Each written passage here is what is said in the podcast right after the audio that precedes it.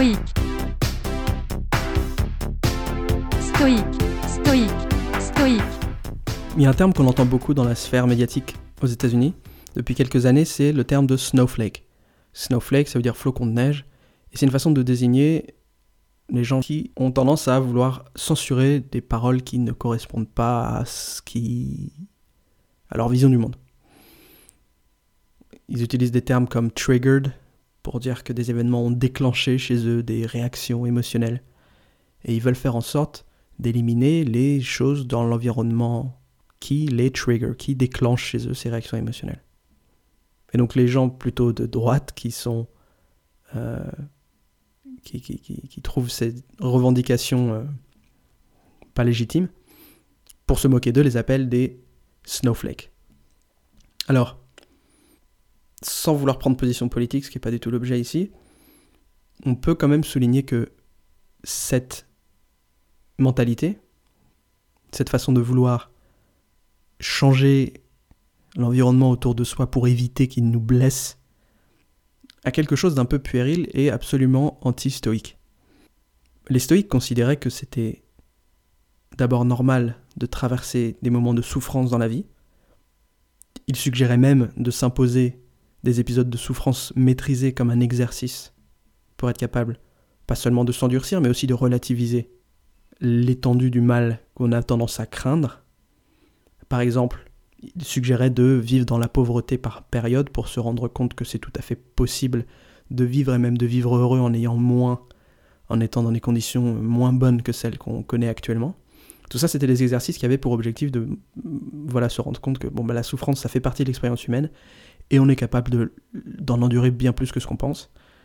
Et c'est d'autant plus vrai quand il s'agit de souffrance émotionnelle, qu'on peut parfois simplement décider d'ignorer quand on prend l'habitude de faire ça, ça devient parfois aussi simple que ça, de simplement décider de l'ignorer.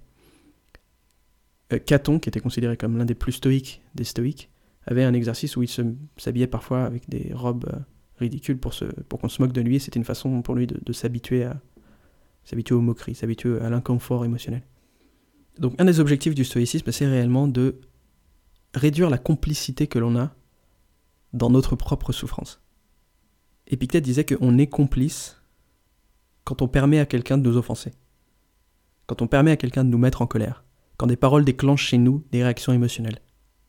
Et c'est particulièrement le cas quand ces réactions sont disproportionnées. Un philosophe, ça doit être quelqu'un qui peut calmement envisager des positions différentes des siennes, des idées qu'il ne, possédait pas précédemment, et être capable d'en débattre, être capable de trouver les raisons pour lesquelles il est en désaccord et de les exposer ces raisons pour ensuite recevoir les contre-arguments et peut-être décider de se rendre compte qu'il a tort et d'être ouvert à l'idée de peut-être avoir tort.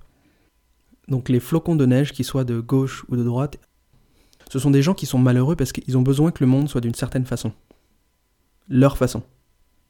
ils risquent en permanence d'être bouleversés et d'être dérangés parce que réalistement, le monde ne sera jamais comme ils le veulent. Il y aura toujours des imprévus, il y aura toujours des gens qui ne leur correspondent pas, des gens qui sont en désaccord avec eux. Et peut-être qu'ils auront tort. On a tous tort. Ils auront forcément, ils feront forcément des erreurs, ils auront forcément des, opinions euh, fausses. Il faut être capable d'accepter ça. Il faut être capable de recevoir ça.